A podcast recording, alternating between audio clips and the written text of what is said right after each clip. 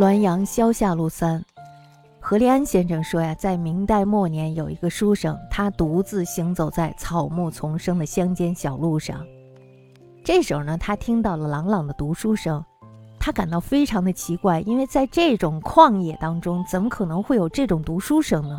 于是呢，他就循声而至，只见得一个老翁坐在坟墓中间，旁边呢还有十来只狐狸。这十来只狐狸呢，他们也是各自捧着书坐着。老翁看见他以后呢，急忙起身迎接。那么那些狐狸呢，捧着书像人一样也站了起来。那么这时候书生就想了，这些呢都是读书的妖怪，必定是不会害人的。于是呢，出于礼貌，他们就相互施礼，然后席地而坐。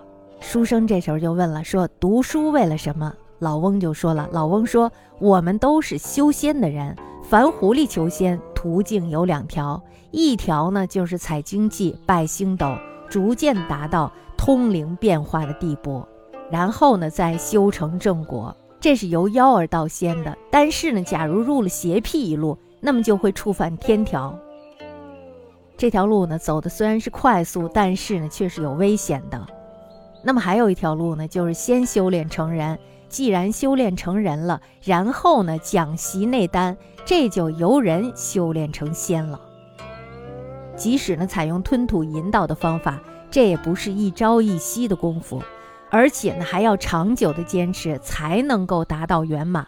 这条路呢是曲折的，但是呢却是安全的。可是呢这条路不能自然而变，而是随心而变。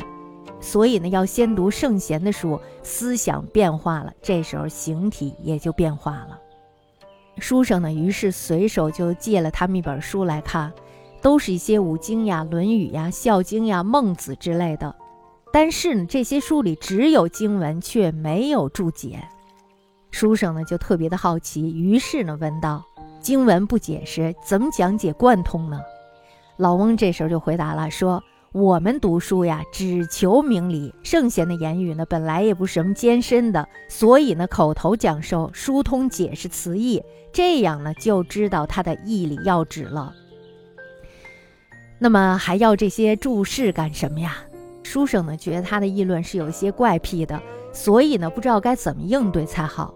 姑且呢问他的年寿，这时候老翁就说了：“说我已经都记不得了，只记得我学习经书的时候，世界上还没有刻板印刷的书，非常古老的一个人，是吧？很老了。那么这时候书生又问了：说您经历了几个朝代，世事有没有什么异同？那么这老者他就答到了：说大都是相差不太远的，只是呢，在唐朝以前只有儒者。”那么在北宋以后呢，就常听人说某甲是圣贤，也就是这一点差别罢了。咱们看一下他这个对比，就是在唐代以前呢是没有人称自己为圣贤的，但是呢在北宋以后呢，却有很多的人在称自己是圣贤，或者呢就是从别人的口里说这个人是圣贤。书生呢不太懂他的意思，于是呢就作揖告辞了。后来呢在路上又遇到了这个老翁。想同他说话的时候，老翁却掉头径自的走了，不搭理他了。按这大概是何奈安先生编造的语言吧。先生曾经说过，用讲经文求取科第出身，把经书理解的支离破碎，凭着自己的一知半解去解释，言辞越是华美，实际上呢对经文越是荒疏。还有呢就是用经文树立门户，众说纷纭，辩论。博难。如果说呢，他的说法越详细，而对于经文本身来说呢，却是荒疏的。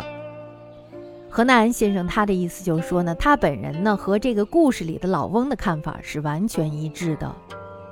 何奈安先生又曾经说过，凡是巧妙的手法，中间必然有不稳当的地方。如果呢步步踏实，即使有个小坎坷，也不至于跌断腿和伤到脚。这与老翁所说的修仙有两条途径，也是一个意思。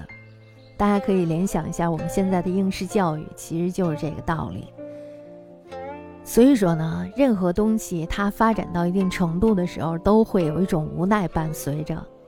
一开始的时候做学问，可能他并没有想的很多，只是希望把自己的思想流传下去，或者呢是给后人一种警示，或者呢是给后人一种规范，希望他们更好。但是当把它作为一个评论的标准的时候，每个人都要求你去做的时候，那么这个东西它就变成了一个敷衍了事的事情。